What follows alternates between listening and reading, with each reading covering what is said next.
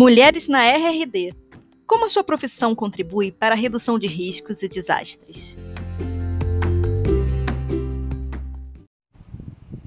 Sou engenheira civil, me formei na Universidade Federal do Rio Grande do Sul, fiz mestrado na área de estruturas, também na mesma instituição, e doutorado em materiais na Universidade Politécnica da região de Marche, na Itália. Minha formação acadêmica até o doutorado foi em áreas tradicionais da engenharia, porém, a partir do início do pós-doutorado, em 2009, minha atuação na engenharia ganhou outra dimensão, pois foi ali que passei a atuar em projetos relacionados à área de gestão de risco de desastres. Atuei por sete anos como pesquisadora no GRID, que é um grupo de pesquisa do programa de pós-graduação em Engenharia Civil da Universidade Federal do Rio Grande do Sul e que trabalha nessa temática, e na gestão do próprio CEPED do Rio Grande do Sul.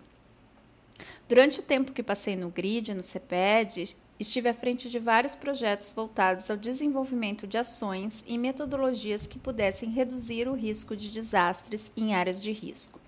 Desenvolvemos metodologias para identificação e classificação de vulnerabilidades a desastres e a sua redução a partir da qualificação da percepção de risco dos moradores.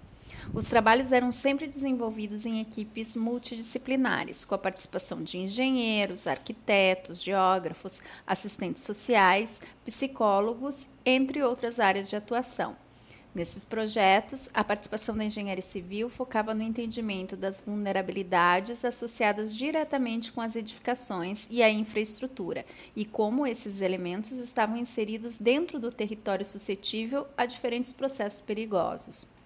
Atualmente, eu sou professora na Universidade Federal do Recôncavo da Bahia, localizada na cidade de Cruz das Almas.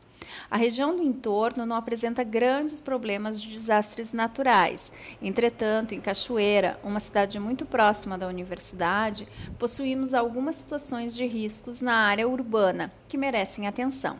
Além de estar diretamente exposta a, a, área de atingimento de uma grande barragem, a cidade é berço histórico e tombada pelo Instituto do Patrimônio Histórico e Artístico Nacional, contendo inúmeros casarões em péssimo estado de conservação, onde muitos deles, inclusive, estão em estado de ruína. Em 2019, tivemos uma ruptura parcial de uma dessas edificações, dando evidência à problemática que a cidade possui. Atualmente tenho me ocupado de orientar pesquisas que busquem identificar os elementos de riscos existentes nesse território urbano, histórico e cultural, que estão sendo gerados pela falta de manutenção e recuperação das suas edificações localizadas na área tombada.